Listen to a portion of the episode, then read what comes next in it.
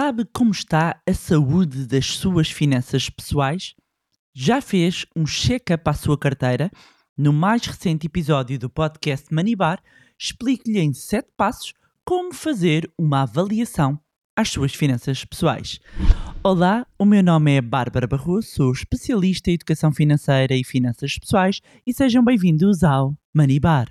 Money! Here we go.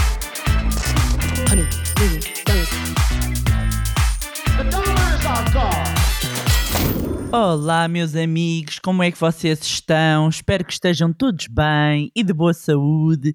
E eu hoje estou hiper mega animada porque vamos dar aqui início a uma nova jornada com a mais recente turma do curso Zero à Liberdade Financeira 2.0. E eu digo-vos, eh, são quase 18 anos dedicados à, à literacia e educação financeira, quase 18 anos a ensinar e a partilhar conhecimento e eu verdadeira, eh, verdadeiramente eu amo o que faço e poderia dizer que o entusiasmo com que o faço, sejam as novas turmas, sejam palestras, que é o mesmo que nos primeiros momentos, que nos primeiros tempos comecei. Mas não, na realidade é maior e hum, efetivamente estou muito entusiasmada e ainda, ainda há pouco, aqui há um dia, estava a falar com uma aluna do, do curso que até teve recentemente comigo na Feira do Livro onde eu estive eh, a falar do, no fundo, eh, numa sessão de autógrafos do meu livro Ponha o seu dinheiro a trabalhar para si e estava a detalhar comigo as mudanças que aconteceram e eu fico mesmo feliz eh, por conhecer as histórias das pessoas. Eh, não tenham dúvidas que é um grande motivador para continuarmos mesmo no Manilab a fazer o trabalho que temos vindo a fazer. Por vezes, no mundo financeiro, quando falamos de, de números, ou mesmo na economia, falamos não sei quantos por cento da população, disto ou aquilo, mas por trás desses números há pessoas, há famílias. A ouvir este podcast está você, aí a caminho do trabalho, hum, ao chegar, ou mesmo no trabalho, a fazer o seu exercício, ou cozinhar, a conduzir. Aproveitar para mandar-lhe um beijinho, um abraço a si que escuta desse lado, porque se está a escutar é porque muito possivelmente gostaria de mudar algo, gostaria de melhorar, simplesmente aprender, ter algum insight, e isso é tão bom. Hum, e é exatamente porque quem, quem escuta este podcast está em diferentes níveis e a audiência é muito abrangente. Hum, nós estamos nesta altura num mês pós-férias, eh, que é desafiante para muitas famílias, é quase como um arranque do novo ano. é? Eu costumo dizer às vezes que o setembro parece um novo janeiro. Hum, então decidi dedicar um episódio a este tema e vamos fazer então um check-up financeiro. Vamos fazer um check-up financeiro e eu vou partilhar convosco sete passos sobre eh, para onde devem olhar para se ter aqui uma fotografia da saúde financeira da vossa carteira. Portanto, o que é que eu tenho que avaliar para saber se eh, está bem a minha saúde, se eu devo continuar, se eu tenho de fazer aqui alguns ajustes, algumas mudanças, ou seja, qual poderá ser a prescrição um, e, e efetivamente quem, quem, quem precisa só de uns pequenos ajustes ou quem tem de fazer mudanças eh, maiores e depois de detalhar estes sete pontos e sete passos, espero que consiga olhar, fazer aqui as suas contas e perceber, ok, tenho que mudar aqui algumas coisas ou não, estou muito bem e, e devo continuar. Então, qual é que é o primeiro passo se nós queremos avaliar a saúde das nossas finanças? As nossas finanças pessoais, nós queremos perceber então o estado da nossa carteira. O primeiro passo é fazer um levantamento das receitas e das despesas, eh, que seria um, um mapa de fluxo de caixa, no fundo, muitas vezes apelidado de orçamento, mas o orçamento é quando nós colocamos depois tetos para cada uma das categorias ou cada uma das rubricas, mas não há forma de nós conseguirmos identificar ou gastos eh, desnecessários ou fazer ajustes em cada uma das categorias sem saber detalhadamente ao cêntimo para onde vai o nosso dinheiro. E muitas vezes, eu friso isto várias vezes, nós temos uma ideia aproximada, mas não temos eh, os valores exatos.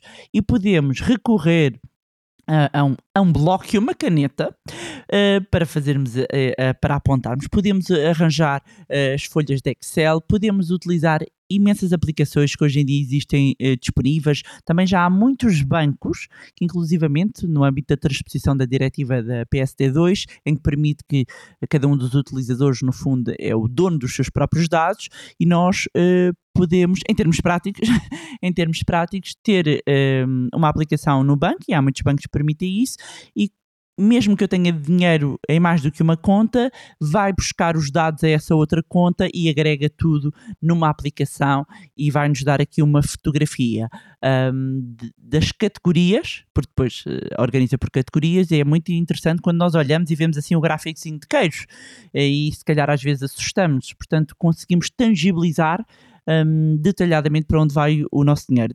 Deixar aqui uma nota uh, e um alerta relativamente a quando estamos a fazer o orçamento ou este registro de receitas e despesas atenção a quando se levanta o dinheiro, porque isso fica única e exclusivamente detalhado no movimento como levantamento. Para nós conseguirmos perceber um, para onde vai o dinheiro, nós temos que depois fazer aqui. Há aplicações que estão para fazer, outras não, mas a maioria dá. Fazer aqui um split, uma divisão. Ok, vamos imaginar, levantei 20 euros. Uh, fica lá só como outros. Eu vou detalhar estes 20 euros, 10 foram para um almoço, uh, ah, 3 euros para um café e um pastel de nata, 3 euros é muito, não é? Para um café e um pastel de nata, dois pastéis de nata, se calhar. Um, mas percebem que convém é detalhar, o, sobretudo, o cash, o dinheiro vivo, porque há, às vezes é aqui que se perde um bocadinho o controle. Portanto, depois de nós termos aqui uma fotografia de todas as nossas receitas, de todas as nossas despesas, nós vamos conseguir identificar então um, quais é que são. Vai-nos dar aqui muitos dados, vai-nos dar muitos dados e vai-nos dar muitos insights para nós uh, depois tomarmos uma atitude em relação a isso, porque não adianta nós só, ok, levamos ali o choque e não fazemos nada, temos que fazer qualquer coisa, não é? Um, que é, ok, eu tenho que alterar aqui alguns padrões, tenho que renegociar algumas despesas, vou eliminar outras, aqui estou confortável, aqui acho que consigo ser mais eficiente um, e a única forma que nós temos é efetivamente fazer um orçamento. O segundo passo, vamos avaliar o nosso nível de endividamento e vamos avaliar aqui todas as dívidas que eh, nós tínhamos. Quando falamos de dívidas bancárias, existe aqui uma, uma designação, uma fórmula de cálculo que tem a ver com a taxa de esforço. E a taxa de esforço é mesmo uma denominação que os próprios bancos utilizam para avaliar a capacidade de endividamento de um cliente. Portanto, nós podemos usar também a taxa de esforço, que no fundo é um, a soma das prestações, somamos todas as prestações mensais e quanto é que estas ponderam no nosso rendimento mensal. E idealmente deveria ficar abaixo de 35%. Mas estas são únicas exclusivamente as dívidas bancárias. Se nós tivermos outro tipo de dívidas além das bancárias, tenham atenção aqui, eh, tendo como limite os 40%, vamos assumir aqui os 40%, mas vamos incluir aqui as outras dívidas que possam existir. E, no entanto, podem haver outras dívidas não bancárias. O que, é que são dívidas não bancárias? Podemos, ter, podemos estar a dever a alguém, a um amigo, ok? Um amigo, um familiar. Pode haver aqui dívidas a uma segurança social, pode haver dívidas às finanças. Um, procurar renegociar essas dívidas de acordo com um plano, eh, e é possível fazer essa negociação quando falamos dessas dívidas, com um plano que caiba dentro do bolso caiba dentro do bolso de cada, um, uh, de cada uma das pessoas. Portanto, nós vamos olhar para o nosso orçamento e vamos procurar manter aqui uma taxa de endividamento abaixo de 40%. Porque se nós tivermos mais uh, do que 40%, é um sinal de alerta. Porquê? E eu já dediquei aqui um episódio e recomendo que hoje é um episódio recente que eu, eh, que eu dediquei à reavaliação da taxa de esforço. Mas, volto a dizer, estávamos a falar apenas de dívida bancária, dívida que temos aos bancos. Se houver outras dívidas, convém serem contabilizadas aqui nas nossas contas do nosso nível de endividamento. Porque eh, eh, se eu tenho outras dívidas e às tantas mais de metade do meu orçamento, porque pode acontecer, vai para dívidas, temos um, um problema, porque às vezes pode acontecer que as dívidas bancárias estejam, estejam dentro da taxa de esforço, mas as outras dívidas, ou seja, vamos imaginar que temos eh, dívidas bancárias que representam 35% do orçamento. Mas depois, se juntarmos outras dívidas, o total do nível de endividamento chega a 50%. Sinal de alerta. Temos de fazer alterações, ok? Portanto, esta nota aqui é muito importante. Eu acho que nunca tinha frisado isto aqui no, no, no podcast. Um, esta parte relativamente ao endividamento é muito importante. Terceiro passo. Vamos avaliar a nossa situação uh, patrimonial e, nomeadamente, a nossa liquidez são coisas completamente diferentes. Quando eu vou avaliar a minha situação patrimonial, eu basicamente vou avaliar todos os meus ativos, todos os meus passivos. Idealmente, para ter uma, uma situação patrimonial positiva, significa que uh, os meus ativos, todos os meus ativos, devem ser suficientes para pelo menos eu pagar todos os meus passivos, todas as minhas dívidas. Portanto, se eu amanhã decidisse ir para outro lado, qualquer, para, outro, para, para, outra ponta do mundo, será que se eu vendesse todos os meus ativos, eles eram capazes de pagar todas as minhas dívidas? Se sim, tem uma situação patrimonial positiva. Se não, tem uma situação patrimonial negativa e isso também aqui é um problema e é um sinal de alerta. Outra coisa tem a ver com liquidez. Eu já mencionei aqui alguns uh, episódios e vários exemplos, e, e, houve um que há muitos anos me chamou muita atenção de uma pessoa que, que tinha um elevado património, nomeadamente até em casas, mas era uma pessoa que não tinha liquidez, porque as casas, uh, apesar do valor patrimonial das casas ser elevado e passar uh, um milhão mesmo, um, a verdade é que, como não estava a gerar cash flow, ou seja, não estava a arrendar, não estava a rentabilizar, o que acontecia é que esta pessoa não tinha liquidez. Portanto, tinha uma situação patrimonial que, olhando, a pessoa pensa: Uau, esta pessoa vive super bem. Não vive, porque o dinheiro está parado. Naquele, naquele caso, estava empatado em casas, porque uma casa, uh, ou ter várias casas que estão paradas sem estarem a ser rentabilizadas, que era o caso, haveria várias casas paradas, mas sem estarem a rentabilizadas, é só custo amigos, é só custo. Um, e portanto, nós temos que avaliar a nossa capacidade de liquidez, que é, é importantíssima um, para caso haja alguma emergência, até um, nós conseguimos fazer face são duas coisas diferentes. Uma coisa é a minha situação patrimonial, portanto, todos os meus ativos, outra coisa é o meu nível de liquidez. Mas fazermos um, uma análise e perceber quanto é que dos meus ativos eles são líquidos e que eu rapidamente consigo uh, transformar em, em, em, dinheiro e uh, há ativos muito menos líquidos, mas que, no entanto, não deixam de ser ativos.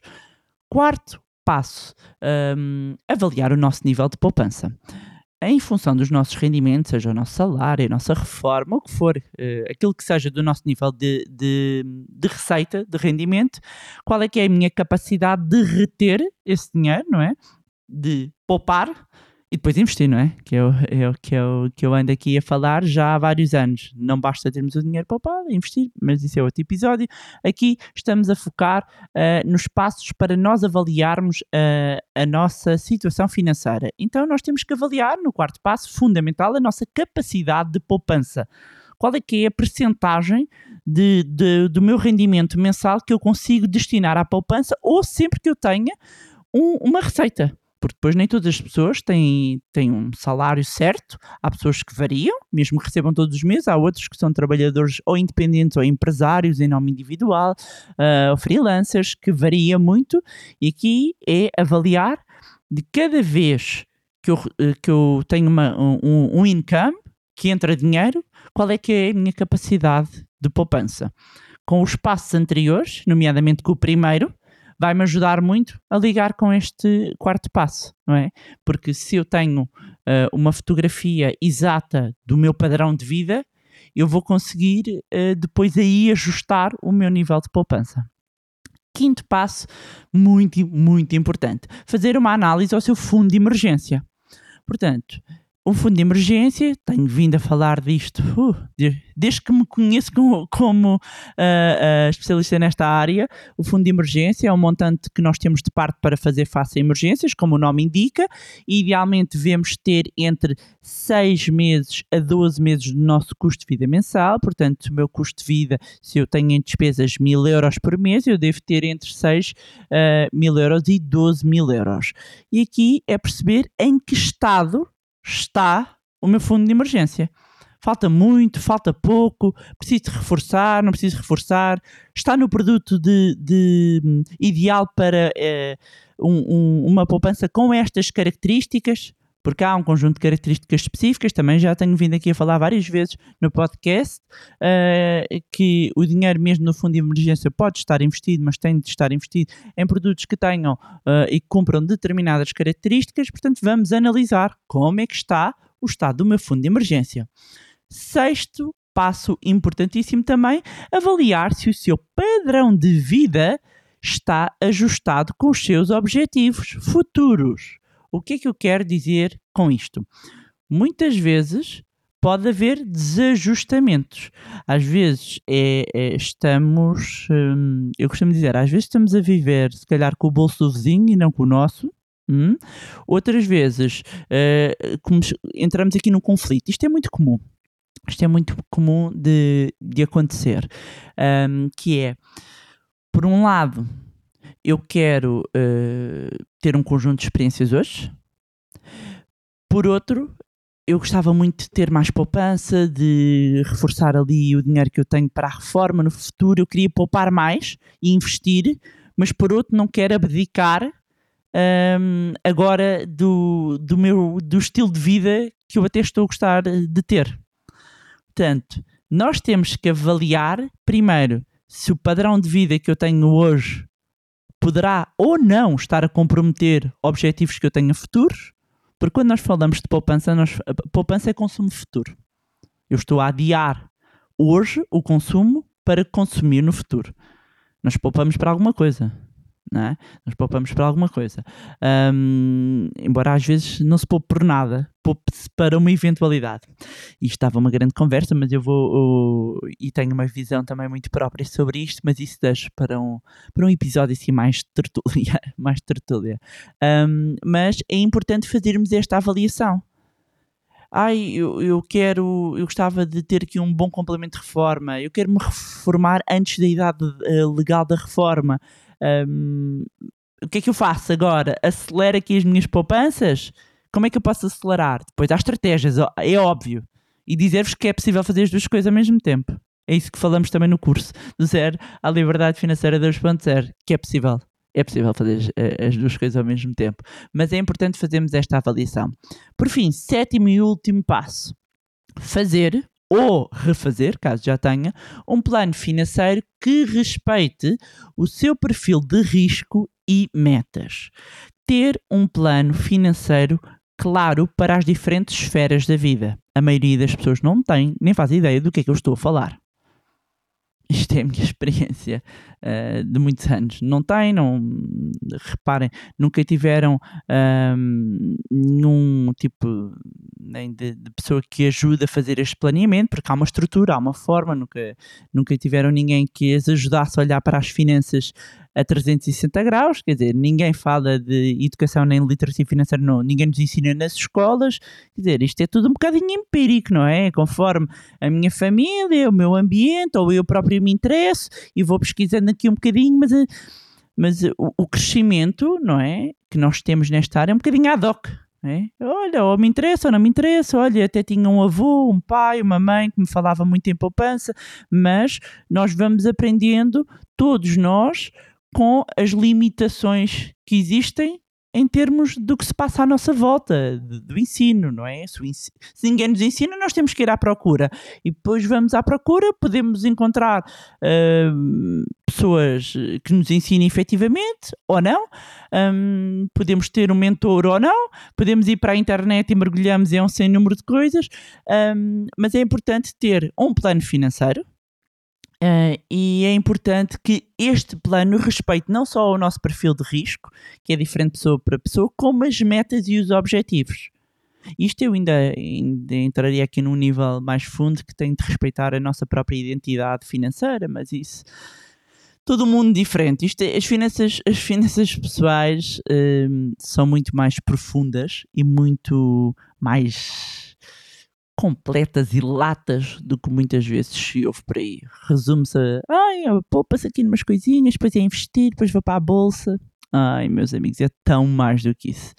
É tão mais do que isso. E, e daí que quando nós estamos a olhar para as nossas finanças pessoais, a única forma de nós termos um bom plano financeiro é sermos nós a fazer esta avaliação. E quando eu digo nós, nós individualmente, nós em casal, nós em família, cada família. Porque cada uma vai ter eh, eh, dados concretos, concretos e factuais diferentes. E depois leituras completamente diferentes. Porque o que é importante para uma família, quando, por exemplo, estamos a fazer um orçamento, eh, é algo que a família não quer abdicar, outra família não se importa de abdicar. Porque sim, sim, de- deixar aqui a nota, não sei se é a primeira vez que chega aqui, se é a primeira vez que chega aqui ao podcast Santo Mais, seja bem-vindo, seja bem-vindo ao podcast Money Bar, e a minha recomendação é que comece do episódio 1, um, e que aproveite, vá ao site moneylab.pt e subscreva a nossa newsletter para não perder as novidades todas, mas um, eu não defendo, enquanto educador financeiro, enquanto especialista nesta área, um, que nós devamos viver uma vida de privações. Para mim, uma boa gestão financeira não é corta-corta. E daqui a bocado vivemos todos com latas de atum a comer lata. Não é a minha visão, nunca vai ser a minha visão. Não adotei isso na minha vida, ah, não adoto isso na vida de, de quem acompanha individualmente, não adoto isso na vida dos meus eh, mentorados, ah, dos meus alunos, e os meus alunos conseguem melhorar a sua vida quando implementam as estratégias hum, e não vivem em escassez e em privação. Porque esse é o problema. Viver em escassez e em priva- em privação não é sustentável. Não é sustentável. Portanto, eh, e não confundir isso com frugalidade. Porque às vezes ali a fronteira é meio tenue. hum, não confundir frugalidade com escassez hum, e viver aqui quase em agonia financeira. ah, mas para mim não é agonia, eu não preciso gastar dinheiro, eu, não, eu, eu consigo viver assim. Ok. Cada um, obviamente, sabe de si. Agora, estar a, a, a, a viver. Há, há mínimos, há mínimos. Estar a viver ali no limite, ahm, como se fosse uma solução, não é. Não é. Não é essa a minha visão. Um, e ao longo de, de vários anos um, já pude constatar, já pude comprovar e, e na própria metodologia que fui eh, desenvolvendo e com muita aprendizagem que tive também com, com mentores e, e trabalhando muito proximamente com pessoas financeiramente muito bem sucedidas e referências a nível mundial. Um, não é nós não conseguimos construir o nosso património se a nossa, o nosso ponto base for escassez e cortar. E quem entende isto e consegue mudar a chavinha na cabeça e nos atos e nas ações, consegue ver resultados diferentes. E pronto, era isto tinha para vos trazerem mais um magnífico episódio do podcast Manibar. Aproveitar para reforçar e reiterar o agradecimento das vossas mensagens, do vosso carinho, vossas partilhas. Podem mandar, eu gosto, eu gosto muito e a minha equipa também fica muito feliz. Os e-mails, as fotos. Agradecer aos nossos alunos que continuam a partilhar as suas conquistas e vitórias e os novos alunos vêm partilhar mais, certamente. E já sabem que podem acompanhar-nos no Facebook, Instagram, juntarem-se ao nosso grupo de Telegram. Eu deixo sempre os links na descrição. Não se esqueçam de subscrever a nossa newsletter para não perderem as novidades e também o podcast através da plataforma onde estiverem a ouvir. Se gostaram do conteúdo e acham que vai ser útil a outras pessoas, partilhem. Quanto a nós, encontramos no próximo Money Bar.